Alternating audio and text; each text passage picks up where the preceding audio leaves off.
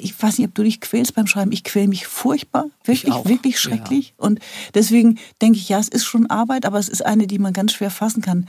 Ist auch ganz absurd. Man sitzt am Schreibtisch und denkt sich Geschichten aus. Das ist schon auch ganz merkwürdig. Dora Held trifft. Ein Podcast von DTV Audio. Seit der ersten Staffel dieses Podcastes hatte ich eine Wunschkandidatin. Und wir haben sie angeschrieben und sie hat sehr freundlich abgesagt. Dann haben wir sie nochmal angeschrieben. Sie hat wieder sehr freundlich abgesagt.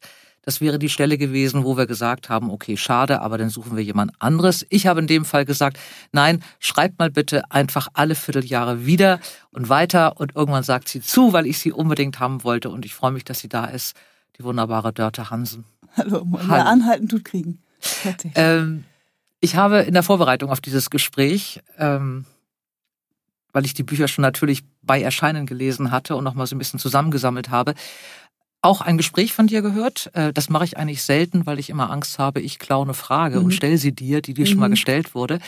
Aber da hast du gesagt, ähm, in Zusammenhang mit, mit Kritik und mit, mit äh, Komplimenten, da hast du so einen schönen Satz gesagt, du hättest ein Problem mit Komplimenten, das wäre immer so, als würde man einen Blumenstrauß bekommen und nie die richtige Vase haben. Genau äh, ist genau. ein Zitat von dir. Ich fand das so schön. Ich mache aber trotzdem Komplimente, da musst du jetzt durch. Ähm, wir haben Vasen genug im Schrank. Du hast ähm, zwei Bücher geschrieben bislang. Äh, wie soll man das sagen? Die, ich glaube, dass der äh, wunderbare Literaturpreis der unabhängigen Buchhändler erfunden wurde 2015, damit du die erste Preisträgerin äh, bist. Ich habe selten erlebt, und ich bin über 30 Jahre in der Branche, dass ein Buch erschien, als Debüt, was so eingeschlagen hat wie dein altes Land. Ich habe das, ich war damals noch im Außendienst. Ich habe das als äh, Vorab-Exemplar schon gelesen, weil ich mit der Außendienstfrau befreundet bin. Da hatte ich Glück. Es hat mir, glaube ich, jede Buchhandlung empfohlen. Ähm, 2015 Altes Land. Dann haben alle Leute darauf gewartet, dass das nächste Buch kommt und alle haben gesagt, ach, nach so einem Erfolg, das zweite Buch, das wird schwierig. Und es kam 2018 nach drei Jahren und es heißt Mittagsstunde und ich persönlich fand es noch besser. Äh, und jetzt freue ich mich seit 2018, also schon wieder vier Jahre, auf das Neue. Ich muss noch ein bisschen warten. Ich will auch nicht, dass du mir erzählst, um was es genau geht, nur nachher zwei Sätze. Ähm, wenn man so einschlägt mit dem Debüt, muss man ja mit Komplimenten rechnen. Ähm, hast du damit gerechnet? Nein, überhaupt nicht. Das war tatsächlich absolut jenseits aller Vorstellungen. Und ich erinnere mich noch, als altes Land irgendwann auf die Bestsellerliste kam, da dachte ich schon, nee, das kann jetzt nicht sein. Dann waren wir irgendwann auf Platz eins und ich erinnere mich, dass meine Lektorin sagte, du, von jetzt ab kannst du eigentlich nur noch bergab gehen. Und da hatte sie ja total recht. Und da dachte ich auch, okay, jetzt genieß es mal, solange es, es dauert und äh, feier das einfach. Ich habe immer nach Erklärungen gesucht. Ich wurde ja in jedem zweiten Interview auch gefragt, wie kann das angehen, wie erklären Sie sich das? Und dann kam Rainer Moritz irgendwann mit dieser Formulierung vom Dörte Hansen Wunder. Und da habe ich gedacht, genau, das nehme ich jetzt einfach, weil es ein Wunder ist. Und Wunder muss man überhaupt nicht erklären, kann man auch nicht erklären. Also bleibt es in so einer rätselhaften, irgendwie nicht ganz realen Welt, wie das Schreiben ja auch. Also äh, Schreiben ist ja für mich tatsächlich, es war ja irgendwann so ein Schritt vom, vom realen Schreiben, also vom, vom nicht fiktiven Schreiben zum fiktiven.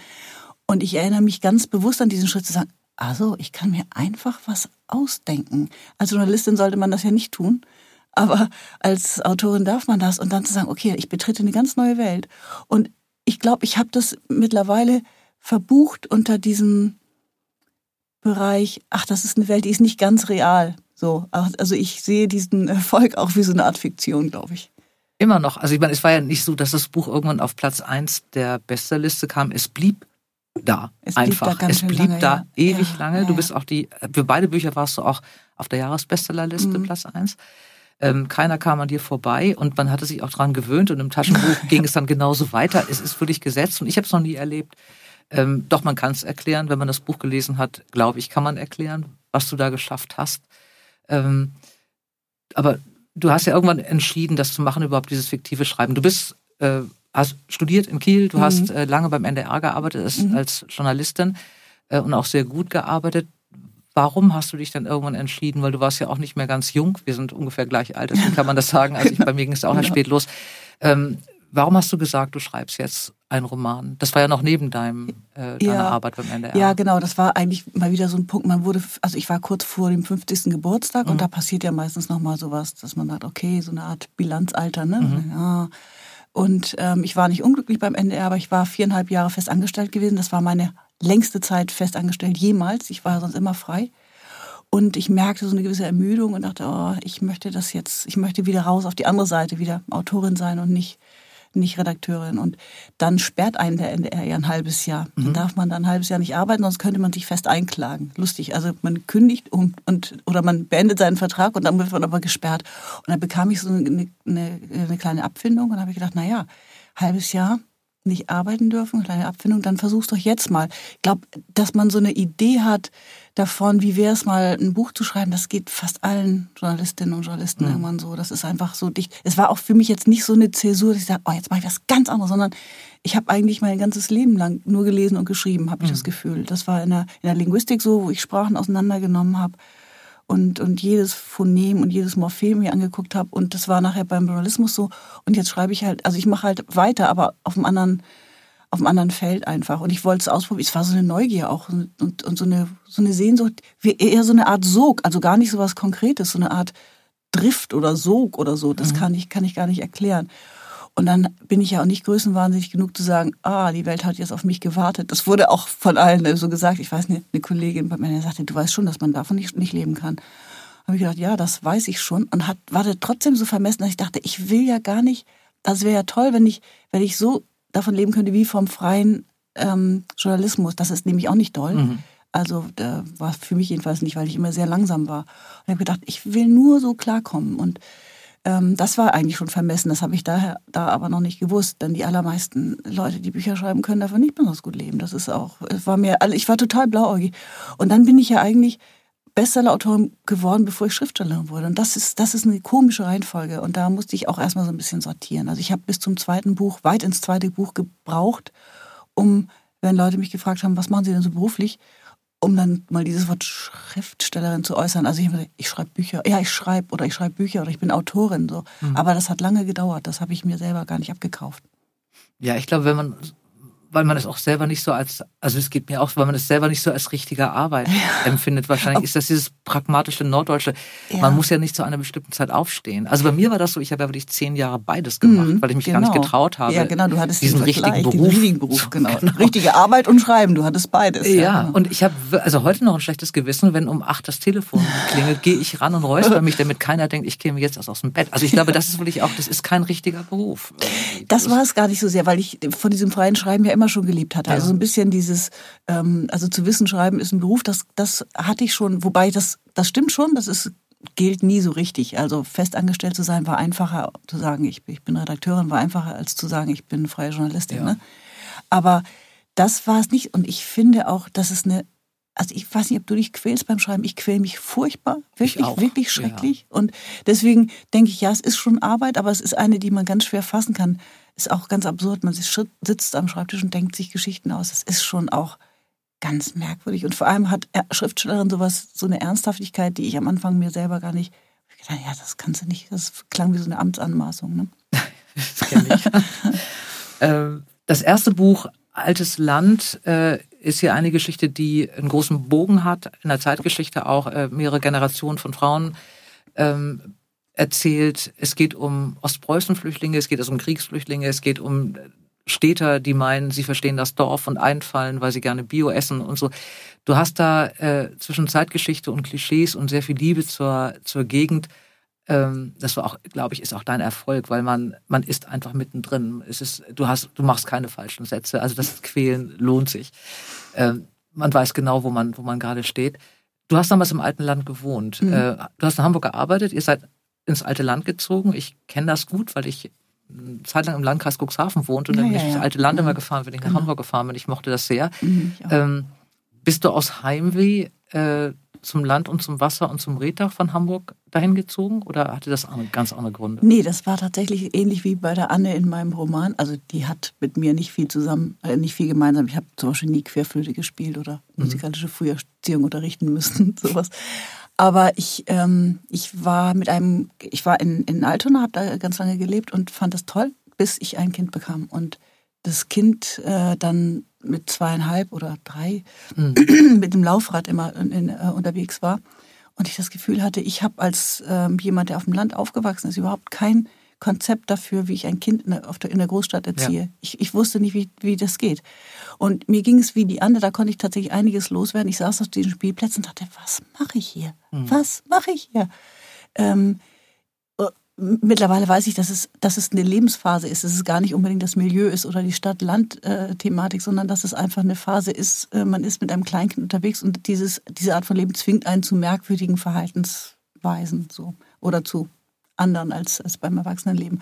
Und dann kam diese Sehnsucht, mein Mann ist auch auf dem Land aufgewachsen und wir dachten, bei, wir müssen raus. Und das lustigerweise, als das als wir das gemacht haben, war noch so ein, so ein Trend, dass man das machte. Wenn die Kinder so ein bisschen mobiler wurden und größer, dann zog man wieder von der Stadt aufs Land. Mittlerweile ist es ganz anders. Mhm. Mittlerweile bauen sich die Familien ihr Dorf in der Stadt. Das finde ich ganz toll. Mhm. Das habe ich nicht geschafft. Also habe ich gedacht, raus aufs Land. Es war auch schön. Wir sind dann im alten Land gelandet. Aber das war vielleicht diese Erfahrung, zu sagen, ich komme vom Land. Ich habe mich in der Stadt oft fremd gefühlt. Dann ziehe ich wieder aufs Land und fühle mich da auch fremd. Also was ist da los? Das war ein, eine Frage, tatsächlich eine An Anfangsfrage für altes Land. Ich habe eh das Gefühl, dass eine, ein Buch immer mit einer Frage anfängt. Ja. Und das war die Frage nach Zugehörigkeit. Wo gehöre ich denn eigentlich hin? Oder wo gehört man hin? Oder gibt es sowas wie Zugehörigkeit eigentlich? Also lustigerweise stellt man ja auch erst, wenn man ein Buch fertig geschrieben hat, oft fest, worüber man geschrieben hat. Also bei Altes Land war es die Frage Zugehörigkeit. Bei Mittagsstunde war es das Thema Verlust. Das ist mir auch erst eingefallen, nachdem meine Lektorin das gesagt hat. Du hast über Verlust geschrieben. Und jetzt beim dritten schreibe ich, habe ich über Mythen geschrieben, aber das habe ich auch erst hinterher entdeckt.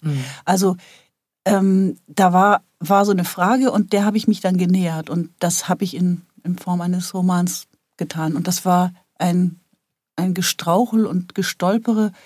Und da habe ich noch gedacht, das ist vielleicht die unprofessionelle Art, ein Buch zu schreiben. Mittlerweile glaube ich, das ist gar nicht so unüblich, dass man überhaupt nicht weiß, wo man hin will am Anfang eines Buches, sondern dass man sich da sozusagen durchs Dickicht, Dickicht schlägt. Ich weiß auch Ähm. ehrlich gesagt nicht, ob es eine professionelle Art gibt, Bücher zu schreiben. Also ich weiß es nicht. Also ich Mhm. glaube, man kann das professionell, man kann so Handwerkszeug, äh, ja, Zeug, äh, auf das wird gestrichen. Man kann so Handwerkszeug sicherlich lernen. Also, dass Mhm. man sich vorher eine Zeit Leistung macht, dass man, ob man mit Karteikarten arbeitet, Genau. um die Biografien zu machen oder mit genau, Leitsordnern. Das kann man genau. alles überlegen. Aber ich glaube, eine professionelle Art zu schreiben, gibt es nicht. Nein, also wenn es nicht gäbe, wäre das einfach. alles viel einfacher. Ja. Man würde auch nicht so leiden beim Ja, Schreiben. genau, Das ist, glaube ich, bestimmt. genau. Und das ist ja immer auch so eine Geschichte. Man, das finde ich bei dir ganz extrem bei beiden Büchern. Man oder ich ahne das Gefühl, was du hattest beim Schreiben, als dieser Satz fertig war, Mhm. weil den habe ich auch, wenn ich ihn gelesen habe. Mhm, Und den ja. muss man ja hinbekommen. Ja. Also dieses ähm, alt, andersrum, zum alten Land zurück, weil ich fand das irgendwie ganz spannend. Ähm, du kommst ja aus Nibel, du bist ja aufgewachsen. Du Äh, bist ja, Husum, oder Husum. aus Husum, Mhm. Entschuldigung. Högel, ne? War das oder? genau. Husum geboren, aber Hö- Högel aufgewachsen, Ja, genau. Ja, man musste ja in Husum geboren werden, wenn man Weil da ein ne? Kreiskrankenhaus war, genau. Genau. Ich war eine Hausgeburt. Ach, guck also mal. meine Mutter ja, meine hat Schwester dann auch. spät Ja. Wehen gekriegt. Das Ja. heißt, also da Wo war, bist du geboren? Ich bin auf Sylt tatsächlich geboren, Ja, in List. genau. Ach Und meine Mutter bekam Wehen und meine Großmutter rief die Hebamme an und die sagte, ähm, es war irgendwie um, keine Ahnung, fünf. Nee, das reicht, um halb sieben ist erst Hochwasser. Ja. Und dann kam sie um 20 nach sechs und ich war um fünf nach halb sieben da. Ich war immer schon, also ich habe mich auch dran gehalten, an das, was andere sagten. Früh aufstehen. Ähm, ja, und da gab es ja gar kein Krankenhaus, also da kriegten ja alle ihre Kinder zu Hause. ja. Es gab schon eins, aber da fuhr man nicht hin zum Kinderkriegen. Nee, aber Husum fuhr man damals hin. Also Das war ja auch ein genau. richtiges Genau. Krankenhaus, ein großes. Richtig, ja, genau. mit richtigen Ärzten. Ähm, und du bist da ja aufgewachsen und du bist ja wieder zurückgegangen. Mhm. Ist so ein, äh, also ich habe eine ähnliche Geschichte gehabt. Ich hänge eben auch sehr an Sylt und habe Ja. mal lange Jahre in, im Landkreis Cuxhaven gewohnt. Das war Ersatzheimat. Ich habe wahnsinnig gerne Genau. gelebt, weil das in dem Haus, in dem ich wohnte, so aussah. Also es gab auch nur einen Deich und es gab auch nur Kühe Genau. und sonst nichts. Genau. Aber es ist immer so ein bisschen Ersatz, oder? Ja. Es war ein bisschen Ersatz. Auf der anderen Seite war es auch ganz, ganz interessant zu sehen. Ähm, ich bin ja auf der Geest aufgewachsen, Mhm. in einem kleinen Dorf. Und die Geest ist eine arme Landschaft immer gewesen. Also da waren kleine Höfe und arme Bauern. Und dann bin ich ins alte Land gezogen und habe gedacht, was ist hier denn los? Also ich hatte das Gefühl, dass die Bauern schon ganz anders auf dem Traktor saßen. Mhm. Die hatten ein ganz anderes Standing, ganz anderes Gefühl für ihren eigenen Wert. Und das fand ich ganz interessant Mhm. und ganz imposant auch, dass man das Gefühl hatte, man wird so ein bisschen als, als Neuankömmling ähm, erstmal gründlich gemustert. Und dann hatte ich ähm, durch Plattdeutsch natürlich eine gute Eintrittskarte sozusagen. Wir haben uns also mit Nachbarn, wir hatten ganz tolle Nachbarn und die, ähm, mit denen haben wir nur platt gesprochen und dann war irgendwie so diese Grundskepsis, da kommt schon wieder jemand aus Hamburg und will jetzt hier wohnen, die war dann so ein bisschen weg. Also es war klar, dass man sich auf so einer Landleute-Ebene ja. Begegnete und dass ich wusste, wie das ist auf dem Land, aber es war wieder komplett anders und das war eigentlich auch schön. Also ich mhm. habe dieses alte Land wirklich ähm, geliebt, ich, ich liebe es immer noch. Wie lange wart ihr insgesamt da? Lass mich mal überlegen. Äh, zehn Jahre. Warte mal. Ja, zehn Jahre. Ja. Zehn Jahre ungefähr. Ja. Mhm. Bevor es weitergeht mit Dörte Hansen, besuchen wir Dörte Peach in der Bücherinsel Binz auf der schönen Insel Rügen, denn hier ist meine Lieblingsrubrik Schlaflose Nächte. Liebe Dörte, ich brauche eine schlaflose Nacht. Also ich brauche keine, aber ich hätte gern einen Buchtipp für eine schlaflose Nacht. Und äh, bei dir ist ja schon der Urlaubsanstrom begonnen. Was liest du oder was empfiehlst du mir, ähm, was ich noch nicht kenne, was mich schlaflos macht? Also ich habe Fischers Frau von Karin Kalisa mir ausgedacht. Das möchte ich dir unbedingt empfehlen, weil ich Bücher liebe, die die eine Geschichte erzählen, die mir eine Geschichte erzählen, die den Menschen, die hier Urlaub machen, eine Geschichte erzählen. Ich liebe auch Bücher, aus denen ich ein bisschen schlauer rausgehe, als ich reingegangen bin. Ich liebe Bücher, die mir ähm, Fragen stellen, die den Mut auch haben, diese Fragen offen zu lassen und mir das zumuten, dass ich die selber, diese Fragen mir beantworte oder auch nicht und damit weiter schwanger gehe.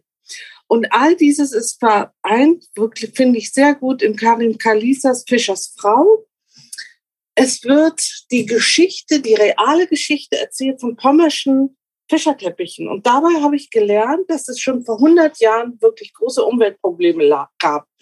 In der südlichen Ostsee gab es nämlich 1928 ein Fangverbot für Fische und äh, für drei Jahre. Und das hat damals wirklich bedeutet, als die Menschen noch keine Unterstützung bekamen, so wie in den vergangenen zwei Jahren ja viele von uns erlebt haben, dass sie selber was tun mussten. Und diese Fische haben dann angefangen, pommersche Teppiche zu knüpfen, die den Namen kriegten, die Perser der Ostsee.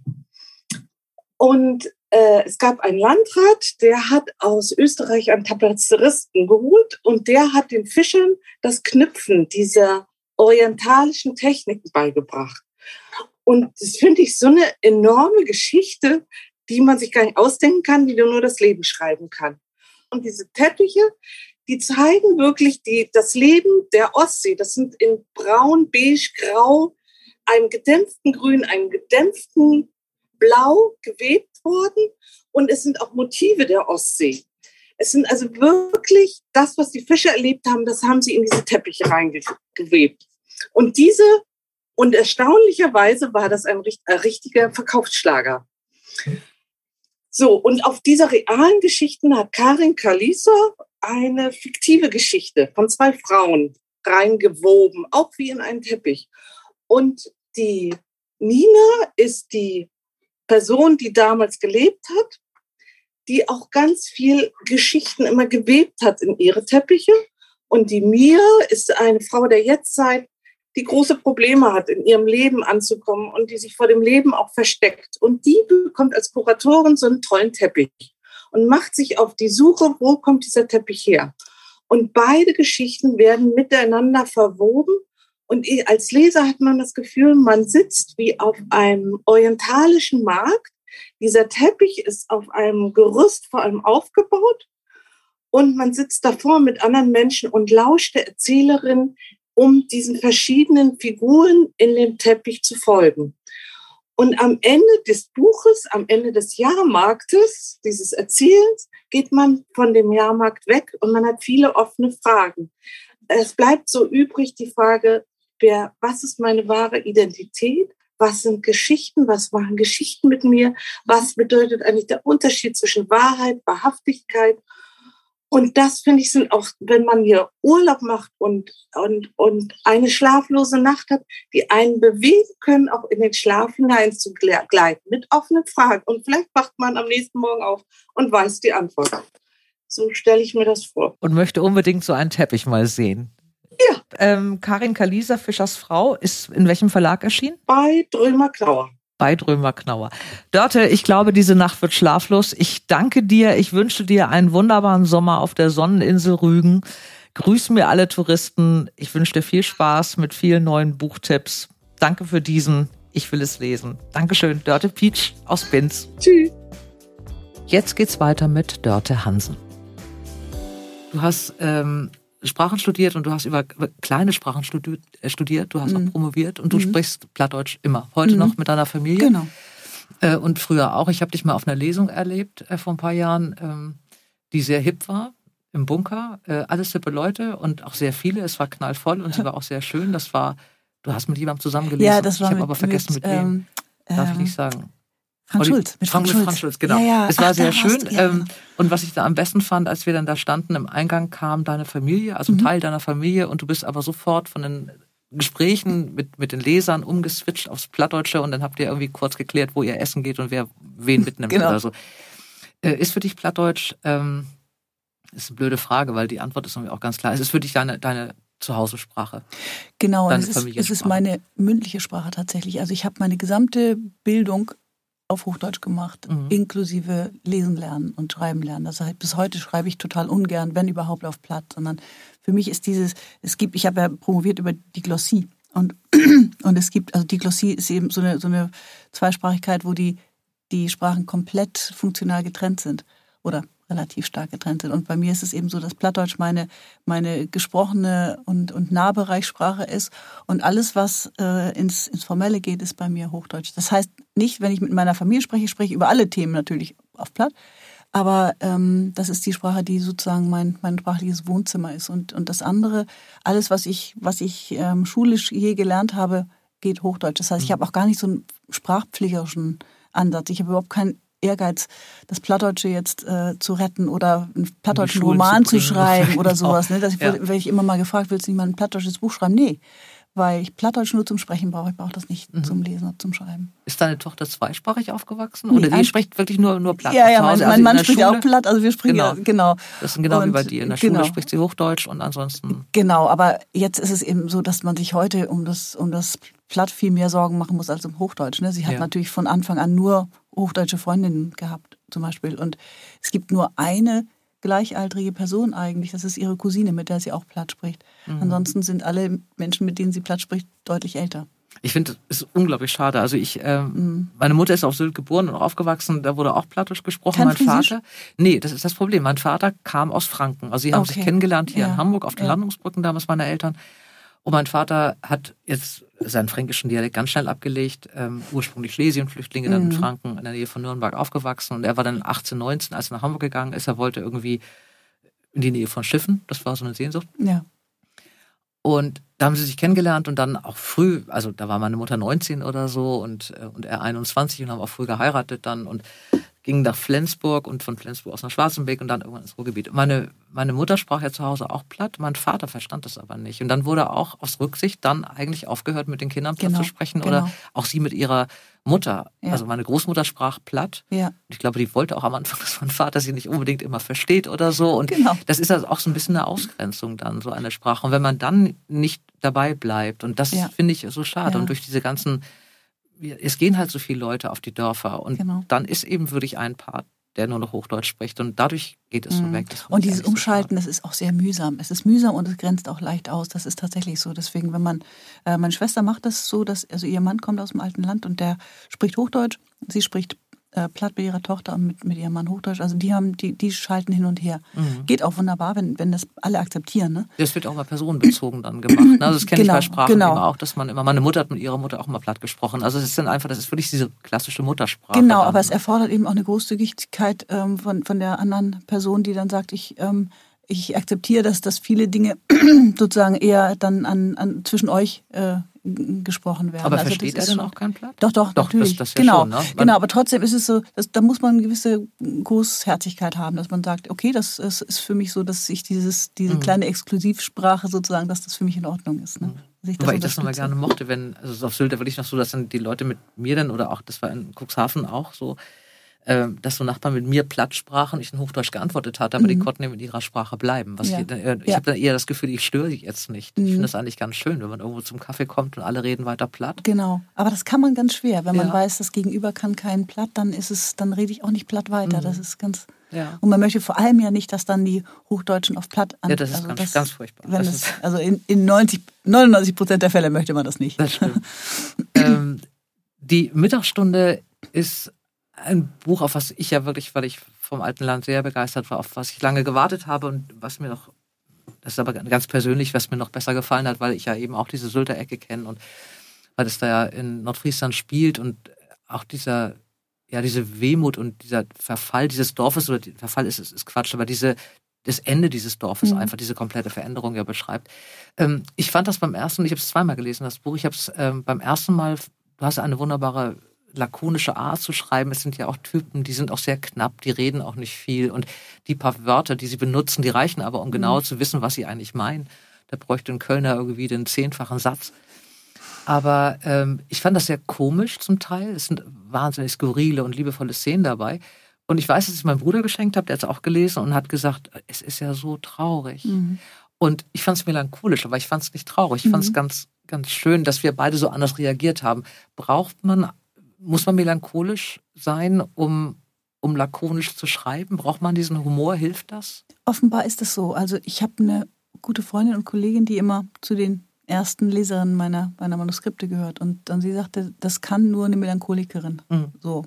Und das ist tatsächlich sehr ähm, miteinander verbunden. Ich glaube auch tatsächlich, dass ich diesen Comic Relief ganz häufig habe in meinen Büchern. Also ich denke, ich, ich, bevor es jetzt zu traurig wird oder bevor es irgendwie melodramatisch wird oder peinlich wird oder so, dann überlege ich mir nochmal, könnte man das auch ins Komische, gibt es also gibt's irgendwas an dieser Situation, was komisch ist? Und wenn ich was finde, dann, dann drehe ich es gerne einmal ins Komische, mhm. weil es dann nicht mehr so schwer ist ne? und nicht so, nicht so tief traurig. Aber ich, das ist interessant, dass du das sagst mit diesen traurig oder lustigen Büchern. Das ist tatsächlich so, dass ähm, ich die ganze Bandbreite bei Mittagsstunde ähm, zurückgemeldet bekomme, dass also auch Leute sagen, das hat mich so deprimiert, ich konnte es gar nicht zu Ende lesen.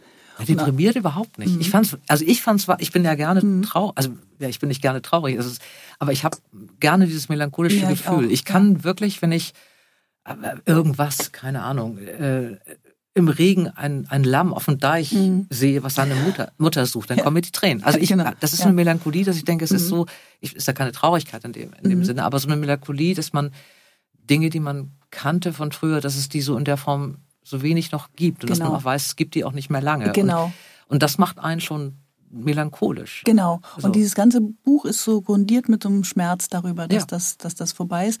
Und auf der anderen Seite auch mit der Erleichterung, dass sich die Dinge bewegt haben im Dorf. Das war eben beides. Ne? Und ich, das war für mich die, die große Herausforderung, dieses Dorf, ähm, so ein Abgesang auf ein Dorf eigentlich zu schreiben, ohne es zu romantisieren oder mhm. ohne zu sagen, wie schrecklich, dass das alles sich verändert hat. Ich, ich bin ja die, die am meisten von sowas profitiert. Also Frauen wie ich, mhm. ne, die, die dann Handwerkertöchter, die dann Abitur machen durften und so weiter. Das hätte es nicht gegeben, wenn sich nicht alles vollkommen geändert hätte ja. im Dorf. Und die auch weggezogen genau, ist, ne? Und nicht genau. nur, weil sie weggeheiratet wurde, genau, sondern wirklich, genau. das ist ja auch nochmal, man hat ja gerne ins Nebendorf geheiratet. Genau, die, die Freiheit ist eben das, was wir dafür, ja. dass wir gewonnen haben und das auch ja, hoch und kostbar äh, zu halten ist. Ne? Mhm. Ähm, wenn du heute also du wohnst jetzt ja wieder in der Nähe von Husum. Es gibt da ja auch noch diese Dörfer, die natürlich jetzt irgendwie durch die B5 auf dem Weg nach Sylt ja. überlaufen sind. Ja.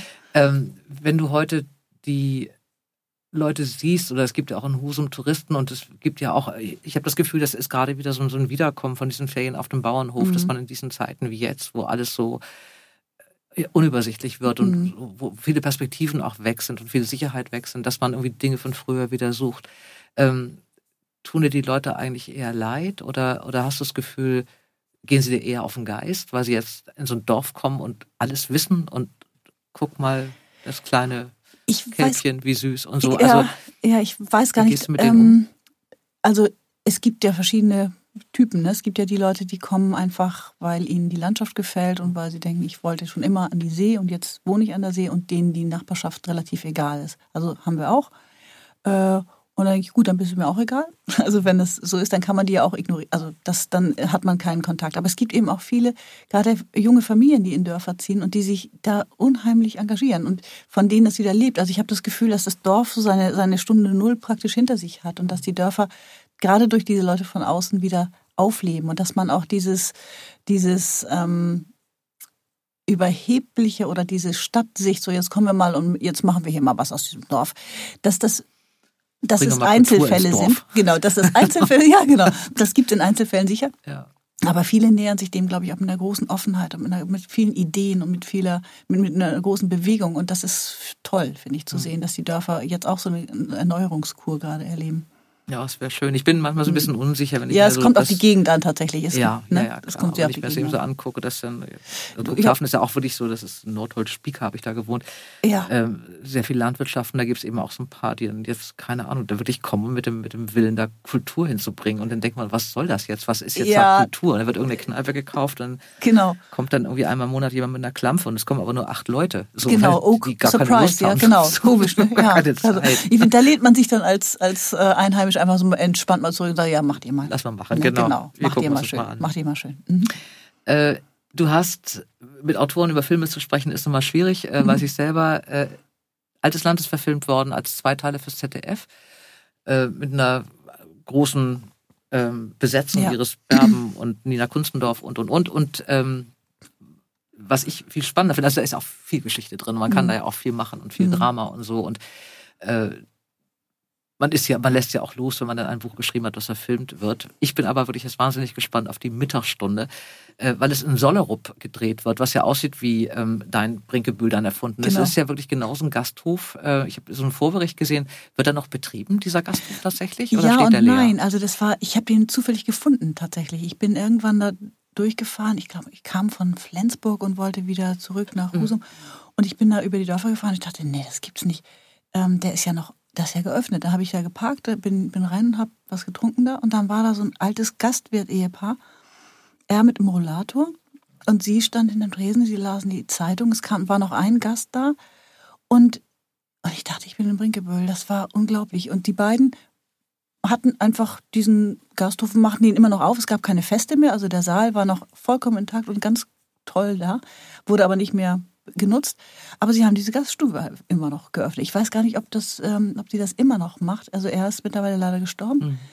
Aber ähm, man kann da hin und da immer noch ein Bier trinken. Und das, und das war so ein großer Glücksfall. Es, war, es sah genau aus wie in, in meiner Fantasie. Ja, ich, es gab irgendwie so einen kleinen Film, mhm. ich habe ihn irgendwo gesehen. Und ich, ich habe ihn auch genau, also es ist halt dieses, dieses rote, äh, rote Klinkergebäude genau. mit diesem Erker und genau. wenn man da reinkommt und so sehen eben diese Gasthöfe aus und man geht da hinten durch an den Toiletten vorbei in den ja. Saal und wenn man heiratet, und wünscht man sich eben Geld. Genau, und hinten und dann ist noch der man, Stall.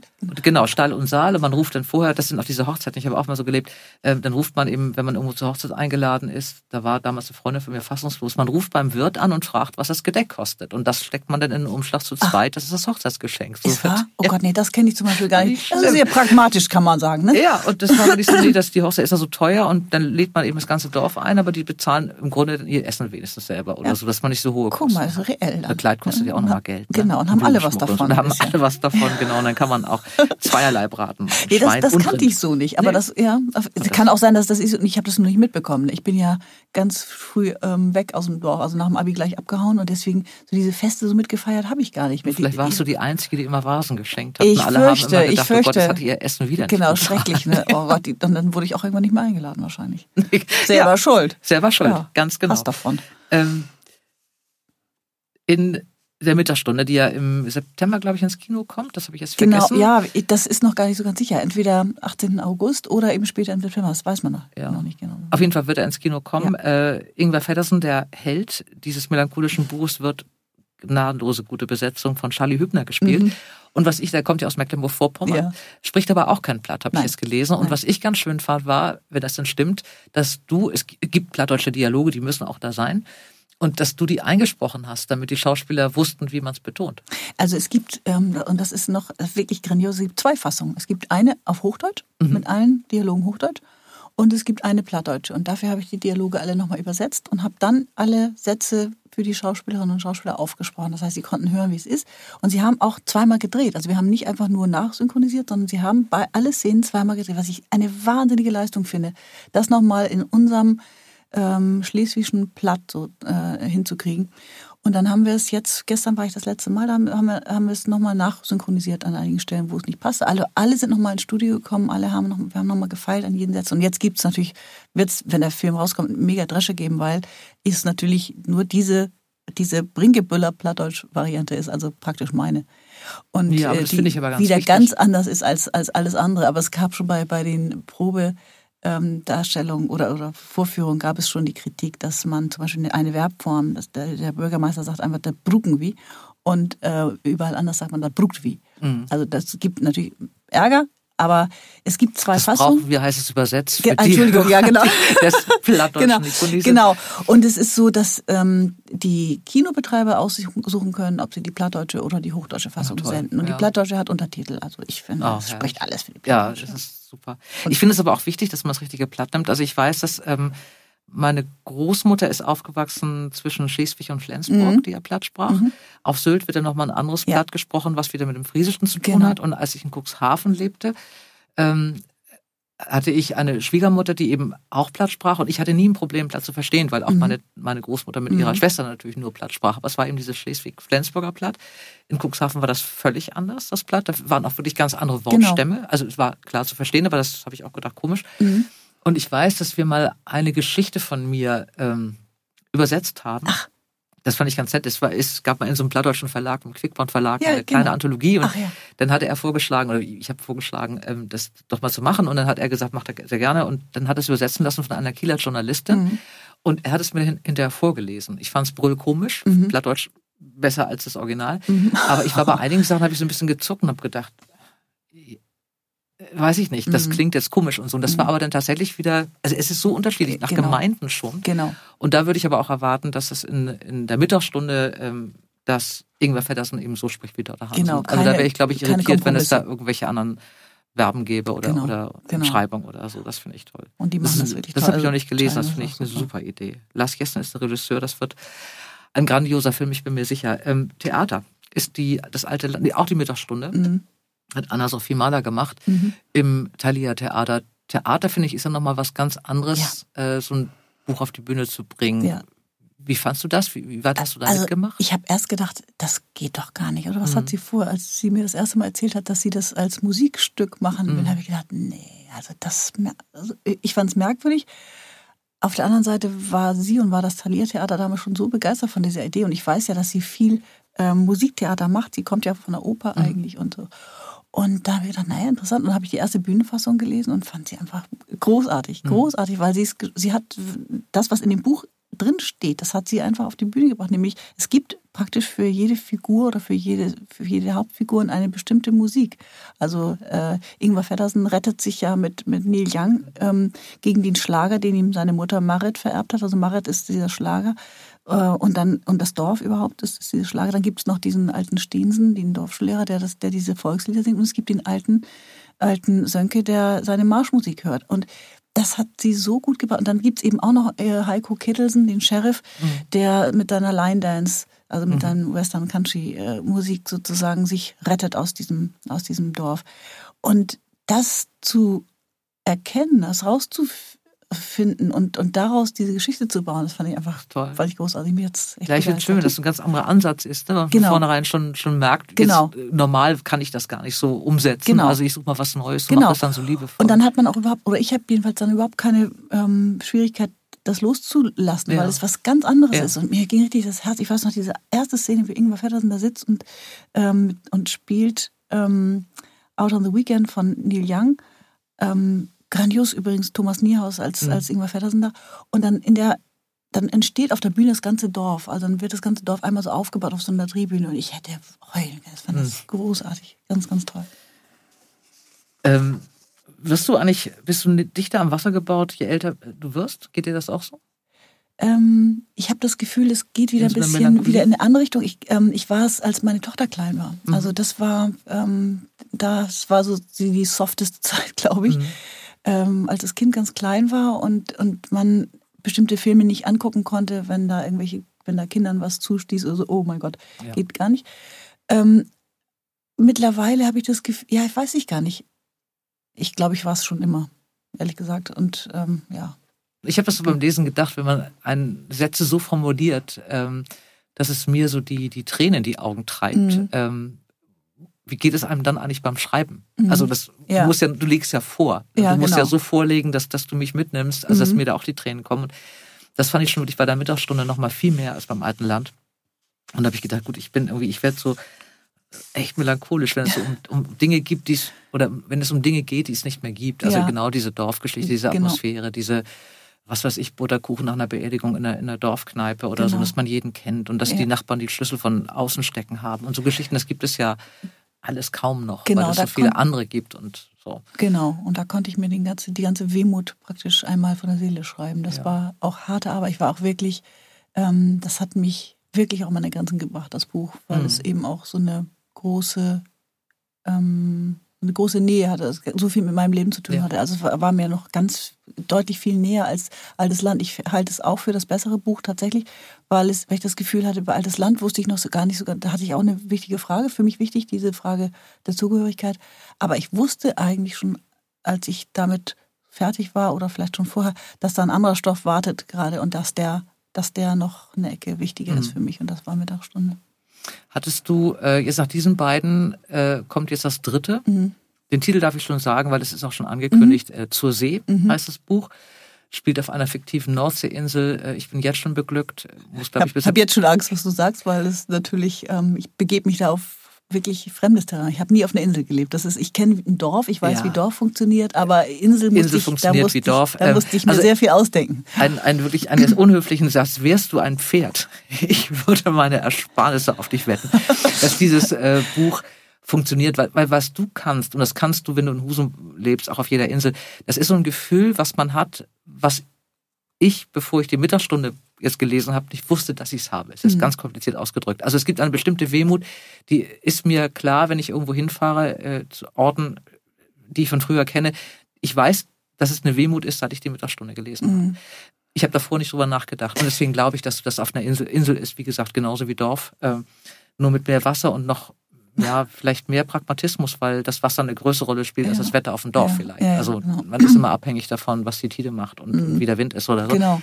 Aber im Prinzip ist es, funktioniert es genauso. Ja, Ähm, zur See ist ähm, eine Geschichte, das hast du jetzt selber gesagt, du hast da nie gewohnt. Mhm. Ist es dann, wie viel, ist es wieder dein Leben? Wie Es viel ist ist- es dein Gefühl oder hast du dich da wirklich jetzt an so eine fiktive Geschichte? Es ist vollkommen fiktiv und es, es Angetraut. geht tatsächlich um die Frage, das habe ich im, im, im, in der Rückschau dann gemerkt, als ich fertig war. Es geht eigentlich darum, ähm, mit bestimmten Mythen nicht aufzuräumen, sondern Mythen zu hinterfragen. Also warum zieht es uns alle an die See? Warum träumen wir alle von einer Insel? Äh, wenn man das genau nimmt, ist die See ein sehr feindseliges Element. Sie ist nämlich gar nicht so lieb, wie man denkt. Also sie wird wahnsinnig geliebt und sie liebt niemanden zurück. Hm. Also warum ähm, ähm, haben wir diesen Magnetismus oder wa was? Es geht wieder um die Frage der, der Prägung. Wenn ich aus einer Familie komme, die vor 200, zweieinhalb, nee, nicht zweieinhalb hundert Jahren, Zweieinhalb hundert Jahre, ja, ich verstehe Zwei- das. die vor so zweieinhalb Jahrhunderten. Zweieinhalb hundert. genau. die vor 250 Jahren ungefähr, sagen wir, ähm, da ein Haus, also wenn da, äh, in einem Haus lebt, das, das vor 250 Jahren ein, ein Walfängerkapitän äh, gebaut hat. Und diese Söhne äh, gewöhnt sind, immer zur See zu fahren. Was macht das mit einem? Wo gibt es sowas wie Prägungen? Gibt es sie wirklich oder wollen wir das nur glauben? Also leben wir alle in Geschichten, die wir uns erzählen und erzählen die immer weiter? Äh, Und stimmen die eigentlich noch? Und was passiert, wenn man feststellt, ähm, ich möchte eigentlich ein ganz anderes Leben, ich merke es nur gar nicht, weil, ich, Mhm. weil es für mich ganz klar ist, dass ich diesen, diesen Regeln folge. Gibt es diese Regeln noch? Oder was passiert, wenn aus einer Seefahrergesellschaft eine Dienstleistungsgesellschaft wird? Im Tourismus nämlich, wenn es Mhm. eben nur noch darum geht, eigentlich diese Mythen zu verkaufen. Also eigentlich ähm, vom, Gezehrt, vom, vom Geerbten zu zehren und zu sagen, jetzt wir verramschen wir jetzt hier gerade unser Tafelsilber, verkaufen wir das gerade. Mhm. Äh, andererseits ist es noch nie leichter gewesen, auf einer Insel, auf einer Nordinsel zu leben als jetzt, weil sie, man muss die Söhne nicht mehr ins Eismeer schicken und äh, bei den Wahlen ertrinken lassen. Das ist tatsächlich, also um diese Fragen geht es. Mhm. Es ist eine fiktive Insel. Ja, Fiktiv- es könnte. Röme Also es sein, geht- es genau. könnte, könnte auch eine niederländische sein, es könnte auch Föhr sein Ja. oder Amrum. Oder Sylt könnte es eigentlich nicht sein, weil es auf jeden Fall, weil die Fähre eine große Rolle spielt Ja, bei dieser ja. Insel. äh, es ist eben jetzt keine, also nicht so dieses Ding, genau wie deine anderen Orte. Nein. So das alte Land war ja auf, äh, ähm, Brinkebüll ja auch ein, ein fiktiver Ort. Es ist, Mhm. ähm, ich glaube aber, dass es gar nicht so weit auseinander ist, weil diese, ähm, also ich bin halt auch durch meinen Vater, der bei der Bundeswehr war, habe ich ja diese Wurzeln im Prinzip nur auf Sylt. Das ist das Haus meiner Großmutter, in dem ich auch geboren werde. Meine Eltern leben auch wieder seit Mhm. über 30 Jahren da in diesem Haus. Aber ähm, ich hatte so zwischendurch eben keine Wurzeln. Aber ich glaube, wenn, wenn so ein Weg vorgeschrieben ist, ist auf dem Dorf mit Landwirtschaft dasselbe oder Genau, alte Land, die, genau. die Apfelbauern oder so. Ich weiß nicht, wie man reagiert als großer Marschbauer, der das in, in die Generation aufgebaut hat, wenn der Sohn dann sagt, also wenn ich zu irgendwas überhaupt keinen Bock habe, sind das Äpfel. Genau, genau. Es muss halt irgendjemand weitermachen. Und die ne? Frage ist, wann merkt dieser Sohn das eigentlich? Ja, genau. Also, also in meinem Roman jetzt merken die Männer der Familie das relativ spät, also teilweise auch zu spät, Mhm. dass sie eigentlich nicht auf dem Schiff gehören. Mhm. Mein Onkel fuhr zu See auf einem äh, Rettungsdampfer als oder Rettungsschiff als Koch. Das war der einzige von den Erwachsenen, mit denen wir dann den Sommer am Strand verbracht hatten, der nicht schwimmen konnte. Ja. ich Ja, meine, auch die ist- können alle nicht schwimmen, ja, weil die so, ne? schneller trinken Ja, wollen, genau. wenn was ist. Ja, genau. Das also vergisst man immer auch. meiner kann das, aber das wird auch extra erwähnt. Ja. Weil die ist Das machen die aber alle. Auch wirklich mit der Begründung, ich will Mhm. hier nicht ewig lange noch rumpaddeln, ich will dann gleich weg sein. Genau, früher also das, war das so, Das Meer ist eigentlich selten freundlich, das Mhm. stimmt. Ähm, kleiner Schnitt, du bist Mainzer Stadtschreiberin geworden Ja. 2022. Das heißt, nicht eingeweihte, du hast jetzt eine Wohnung, Mhm. du sollst da schreiben und du sollst auch da Zeit verbringen. Äh, gibt es einen bestimmten Zeitraum, den du da verbringen musst? Ist Das, war auch meine erste Frage, als ich, von, als ich diesen Anruf bekam, dass ich dachte, oh, muss ich jetzt nach Mainz ziehen? Äh, Und das war gerade ähm, in den Let äh, ich war in den letzten Zügen meines Romans und da, da denkt man ja eigentlich nur noch daran, oh, wenn das fertig ist, dann will ich hier einfach nur noch in meinen Garten und ich will jetzt Nie wieder ein Buch nie wieder ein. Buch schreiben, genau, und ich möchte mit niemandem reden Ja. und so weiter. Und dann kam dieser Anruf, der kam also denkbar ungünstig. Mhm. Äh, Und dann habe ich erst in so einer Verschreckung gesagt, nee, also geht nicht, kann ich nicht. Und dann habe ich aber gehört, nee, ich muss da überhaupt nicht die ganze Zeit hin. Es reicht, wenn ich da immer mal wieder hinfahre. Und dann habe ich erst entdeckt, was das für eine tolle, was das eigentlich für ein tolles Geschenk ist, diese Wohnung zu haben. Ich war jetzt ein paar Tage wieder da. Und es ist großartig. Man ist äh, mitten in der Stadt. Ich sehe den Dom. Äh, Ich kann zu Fuß ins Theater. Ich war da im Ballett, bin ich mal rumspaziert zum Ballett oder ich gehe an den Rhein. Und es ist gar nicht so, dass ich jetzt was Konkretes machen muss in diesem Jahr. Also man möchte natürlich gerne, dass ich was schreibe, aber ich mische mich auch da ganz viel unter die Leute. Also ich habe das Gefühl, ich treffe ganz viele Leute, die in der Stadt irgendwas äh, machen. Ich hatte die Kulturdezernentin getroffen und, und äh, das ist, sind so, ja, es ist sehr, sehr spannend. Und ähm, damit ist verbunden, dass man einen Film dreht. Das finde ich auch sehr äh, aufregend, weil dieser, dieser Preis, Stadtschreiberpreis, vergeben wird vom ZDF und der Stadt Mainz zusammen. Und das ZDF möchte gerne, dass alle Stadtschreiberinnen und Stadtschreiber einen Film drehen fürs ZDF. Thema frei. Ich meine, das ist so, also großartig, ne? Und ja, das ja, toll. also du musst jetzt nicht schreiben, du kannst was schreiben, aber Genau. musst nicht. Und Genau. das reicht auch, wenn du jetzt eine Geschichte schreibst, die in Mainz spielt oder einen Anfang vom Es gibt- Roman und da wird auch nicht kontrolliert. es wird und nicht kontrolliert und ich meine, das ist wirklich äh, sowas von großzügig. wir sollten schön. jetzt vielleicht sagen, du wirst natürlich was schreiben und du hast auch jetzt schon eine ganz tolle Idee, die auch Ich nur in Mainz gebe entstehen alles. kann. Ja, ja, ich gebe Weil alles. da würde der Garten dich da in Husum nur ablenken und so. Genau, sowas. Das, ich hoffe das einfach mal. Genau. Ja, irgendwas. Es ist immer mal ganz gut, wenn man irgendwie aus einem anderen äh, Blickwinkel Genau. noch irgendwas sieht, was man vorher vielleicht gar nicht wusste. Was ja, man, zum Beispiel möchte ich gerne mal das, das Mysterium des, des, der Fastnacht verstehen. Das ist mein Ziel. Ich möchte einmal verstehen, was die da du eigentlich nicht. machen. Meinst du, ich Das du also nicht. das ist mein Projekt. Ich werde in das Fastnachtsmuseum als dieses gehen, wenn ich da bin. Ich habe jetzt auch bin schon angemeldet für so eine Sitzung Mhm. Im nächsten Jahr. Also ich gehe da mit Angst und mit Respekt hin. Aber Solltest du auch haben. Mhm, ja, ne? Genau. Ich habe sechs Jahre lang in, in Rheinland gelebt. Also einer der Umzüge äh, fand statt nach Bad Neuenahr-Ahrweiler. Mhm. Ähm, und ich habe ja auch in Bad Godesberg da meine Lehre gemacht. Und ich war bezogen im Juni hin, zwei Jahre vor meinem Abitur. Und dann war ja im Februar das erste Mal Karneval. Und ich war fassungslos. Also ich Ja. habe da, ich war 19 Ja, und äh, es gab so, es war die Zeit, so zwei Jahre vom Abitur, wo ja alle wahnsinnig cool sind und Ja. sie sind grün und da Ja. kamen auch die Grünen gerade auf und Genau. die ersten wählten Grünen und sie haben alle den den ähm, Bundeswehr verweigert. Ich hatte ein bisschen ein Problem, weil mein Vater ja nur dazugehörte und so Mhm. und sie waren alle wahnsinnig hip und es wurden, alle Mädchen hatten Henna in den Haaren und Mhm. es gab viele lila Latzhosen, es war wirklich jedes Ja. Klischee. ja. So, und das, man war ja, man machte Abitur und die Welt wartete Mhm. so. Und diese Leute, die coolsten Leute, die selbstgedrehte Javansillons rauchten Ja. und sowas und dann immer schon mittags ein Glas Rotwein Mhm. hatten. Der, wir hatten eine ganze Schule, ging man dann mittags auch mal die ganz coolen mittags schon ein Glas Rotwein trinken, man war ja im Ahrtal. Diese Leute, genau diese coolen, haben sich dann lustige Mützen aufgesetzt, sich komplett geschminkt und haben wirklich fünf Tage durchgesoffen. Und dann sind die auch danach, also Aschermittwoch nicht in die Schule gekommen. Ja. Mit, haben auch gesagt, sie hätten sich ein Bein gebrochen oder Ja. so, kam aber zwei Tage später. Das war Mhm. völlig egal. Und da, ich habe es nicht verstanden, ne, bis Nee. heute nicht. Und dann wurde mir gesagt, ich soll einmal mitmachen. Mhm. Ich müsste das mal irgendwie, Genau. ich müsste es mal annehmen. Mhm. Und dann habe ich in einem Jahr meines Abiturs ähm, dieses, dieses Fasching mitgemacht. Im Oha. Februar. Ich war, schrieb im März schrieb ich Abi und im, ähm, ich werde es nicht vergessen, Karinett an dieser Stelle, falls du mich hörst. Schöne Grüße. die war ganz nett. Das war so eine ganz ordentliche, die nicht raucht und nicht trank und so. Bei der habe ich übernachtet. Mhm. Und dann sind wir von ihr aus, das war also die Basis, von ihr aus dann äh, los. Mhm. Also mit zwei Zügen, äh, allen Sitzungen. Es ging wirklich eine ganze Woche oder fünf Tage. Ich Mhm. bin zwischendurch dann mal irgendwann, mit, ich weiß nicht, wie viele Monate nach Hause gewankt, um mich umzuziehen und musste aber sofort wieder mit. Und ich habe es wirklich die ganzen sechs Tage nicht verstanden, was Hattest ich du da genug, mache. Hattest du genug Alkohol? Ich war durchgehend Okay, angetrunken. also das hat auch nicht das, wär- Heute würde ich sterben Ja. mit dem, mit dem Ausmaß, aber das war wirklich mit 19 geht das noch. Aber ich habe wirklich, ich musste mal, es gab mal so eine, ich weiß gar nicht, eine Ariel oder Palmolive oder Persil-Reklame, wo jemand aus der Frau raustrat. Die hatte dann so Mhm. einen Schatten. Das war das, das, ähm, das war per, per Wollgewissen, oder? Ja, hast du, so- hast du auch mit per Woll gewaschen? War nicht sowas? Dieses, Ja, dieses genau. Über-Ich, Hast- das hast du mit plötzlich- per Woll gewaschen, genau. Hast du es mit per Woll gewaschen? Ja, genau. genau. Und die trat aus einem Ja, raus genau. und sie stand im Genau. Schatten so Mhm. durchsichtig neben einem. Und Mhm. das, die hatte ich die ganze Zeit mit. Die wirklich, die stand neben mir und guckte mich an.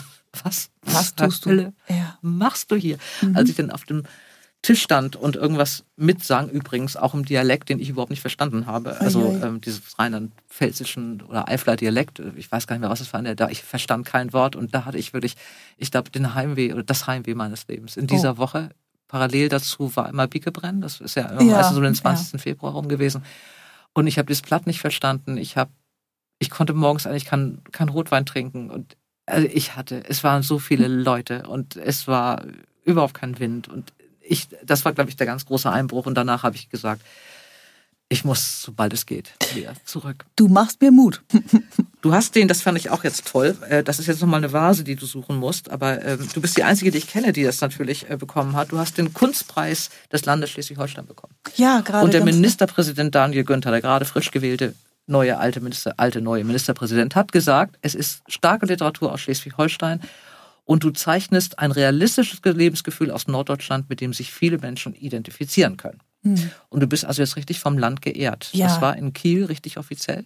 Das wird noch ähm, verliehen. Das ist, habe ich jetzt, ist jetzt gerade erst bekannt gegeben worden. Ich weiß Genau. gar nicht wann. Aber ich muss sagen, dass das mich wirklich angefasst hat. Also ich musste da sehr um Fassung ringen, als mich Karin Prien anrief und mir das sagte, weil ich, das geht direkt ins Herz. Komischerweise, dies zu Hause ausgezeichnet werden mit diesem tollen Preis, das hat mich doch ganz schön. Darum war ich wieder nah am Wasser gebaut. Das glaube ich. Also genau. ich, ich glaube, ich wäre geplatzt an deiner Stelle, weil ich finde auch, dass es, wenn man so solche Bücher schreibt oder wenn du so ein Buch schreibst wie die Mittagsstunde, wo du so viel von deinem Gefühl, was ja auch wirklich ganz viel mit diesem Dorf zu tun hat. Es geht ja um Ja, Herkunft, und es ja, geht ja um genau. Verlust und es geht ja auch um, um ja, so ein, eine Veränderung, die man nicht will, aber die nötig ist und die einem trotzdem leid tut, dass sie Mhm. verändert wird. Und Mhm. wenn man das so so hinbekommt, so zu schreiben, dann muss man das so lieben, dass ich dann finde, wenn das Land dann, in dem es stattfindet, und das finde ich auch, das kann man auch, glaube ich, nur in Schleswig-Holstein so empfinden, mit dieser Weite und so, vielleicht auch noch im Landkreis Cuxhaven, da gibt es auch viel Deich viel Luft. Genau. Ist ein bisschen ähnlich da, die, die Gegend, aber ähm, wenn man das so macht dann und dann das von dem Land ausgezeichnet wird, Ja, ist das das ist schon, dann denkt man, man hat, man hat keinen Fehler gemacht. Ja, und dann sehe ich diese ganzen Kolleginnen und Kollegen, die ich so bewundere, Doris Runge, die den Mhm. auch bekommen hat, oder, oder Günter Kunert oder, oder Jochen Mistfeld. Und vor zwei Jahren hat Lars Jessen den bekommen. Mhm. Und da habe ich mich schon so gefreut und dachte, das ist ja super. Und jetzt habe ich, das ist wirklich, ähm, ja, da muss ich noch mal ganz schön, den muss ich auch Film eine große Vase suchen. Es kann doch eigentlich gar nicht besser laufen. Mhm.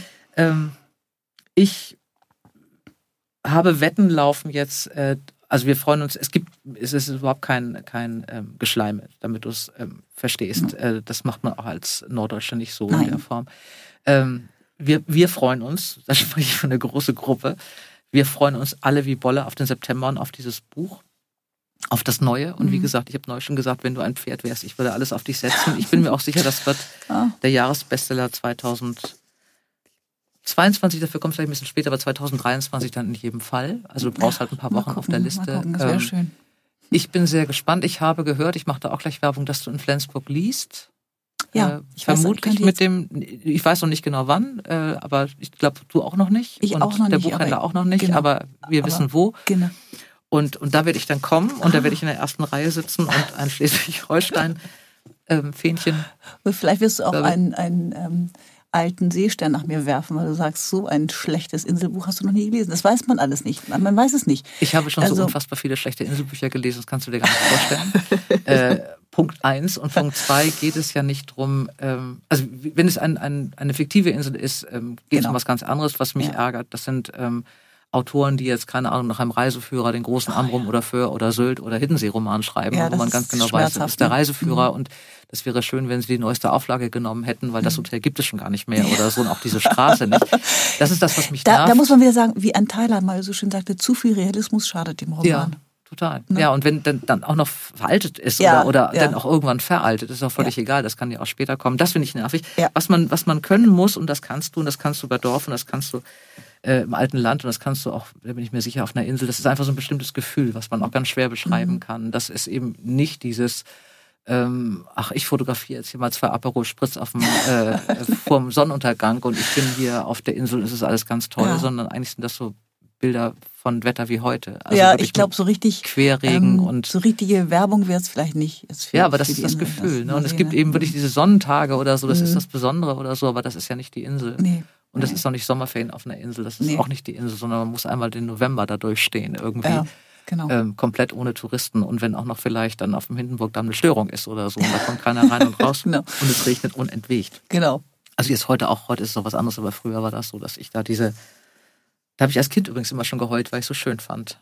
Diese November. Äh, und ich mochte so gerne schlafen, wenn dieses, diese Fenster waren nicht ganz dicht, wenn die immer so ein bisschen knatterten und man ja. wusste aber, der Wind bleibt draußen. Ich hatte ja, auch nie Angst vor Sturm, ist eigentlich seltsam. Ja, seltsam, weil das ja berechtigt wäre. Ja, ja und mhm. wir sind auch schon mal hängen geblieben bei einer Sturmflut oder so, mhm. aber das war irgendwie, habe ich da so ein großes Vertrauen gehabt, dass es alles in Ordnung kommt, mhm. irgendwie da draußen. Dass mhm. ich mich auch nicht, vielleicht ist es das, ich glaube, auf der Insel ist es das, man muss sich um nichts kümmern, es macht schon das Meer selber. Also man kann kleine Sachen machen, genau. man kann da Landaufspülung machen, was weiß mhm. ich, aber letztlich hat man das nicht in der Hand. Mhm. Ich glaube, das ist so, so Insel ist so eine Geschichte, wo man vielleicht demütig wird, weil man, glaub, weil man merkt, vorstellen. dass man eigentlich gar nichts ausrichten mhm. kann. Genau. Genau. Und ich glaube, dass ich werde es dir sagen, ich bin ganz sicher. Bitte, ich bitte drum. Ich habe mich wahnsinnig gefreut, dass du ähm, mein Stalking erhört hast. Alle drei Monate. Ich schreibe ihr doch nochmal, ob sie kommt. Äh, ich freue mich, dass du das Buch vorher zu Ende geschrieben hast, weil ich jetzt weiß, dass es bald kommt. Auf mhm. den Film freue ich mich. Ähm, ja, was wünsche ich dir jetzt? Irgendwie in Mainz viel Spaß und, und Ideen Dank. für was auch immer. Ich glaube nicht, dass du jetzt ein den großen Städterroman machst oder so, aber vielleicht. Ich weiß es, ich würde mich, es wird mich natürlich mal ein bisschen reizen, aber ich glaube, es wird wieder irgendwas, also ich, im Moment bin ich total blank, wie immer nach dem Buch. Ne? Ja. Also denkt, da kommt jetzt auch nichts mehr. Das war es jetzt. Schluss, Muss Ende der Produktion. Nie wieder. Nie wieder. ähm, mal gucken, wenn da noch was wächst. Aber ich ahne mal, da wächst wieder irgendwas, ähm, irgendwas ländliches. Aber ich, ich kann es nicht sagen. Mal gucken. Mal aber man gucken. hat vielleicht einen anderen Blick. Man meint, es ist eine schöne Stadt ja. und ich finde, man hat vielleicht einen anderen Blick. Äh, von so einer Stadt wie Mainz, wo ein bisschen Wasser ist, weil der Rhein da durchfließt und wo man auch mal so ein Ufer sieht und vielleicht auch mal ein Schiff. Aber es ist eben so ganz anders ja. als das eigene und man sieht dann vielleicht wieder Sachen, die man gar nicht sieht, wenn man ja, sie vor sich hat. Genau, oder, oder vielleicht Paris habe ich mal gedacht. Da war ich ein Jahr nach der Schule. Vielleicht wäre das mal was, also ein mhm. Paris-Roman. Aber da bin ich ja nun auch nicht gerade die Erste, die auf die Idee kommt, Paris-Roman ja, gut, aber du warst auch nicht die Erste, die über ein Dorf geschrieben hat. Ich meine, oder jetzt über eine Insel schreibt. Das, das, hat ja nicht, es gibt ja keine, es gibt nichts äh, in der Welt, worüber noch nicht geschrieben wurde. Nee, es ist halt nur die Frage, ja. wie man schreibt. Genau. Ne? Und ob man noch schreibt. Also wie, wie immer nach dem Buch denkt man erstmal so, das, das war's jetzt. Tschüss. Aber ja, es war schön hier. Danke, dass ich hier sein durfte. Danke, dass du gekommen bist. Ich freue mich auf das, was das kommt, äh, auf allen Kanälen. Ich wünsche dir ja erstmal einen schönen Sommer und einen schönen Garten und keine Läuse und schönes Wetter. Und Vielen Dank. Danke, dass du da warst. Ja auch. Falls ihr noch keine Idee habt, was ihr in den Ferien lesen wollt, dann kann ich Abhilfe schaffen.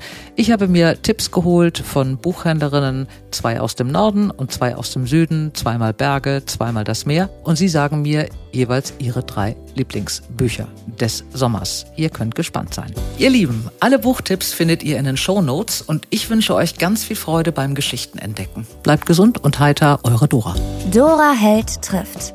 Ein Podcast von DTV Audio.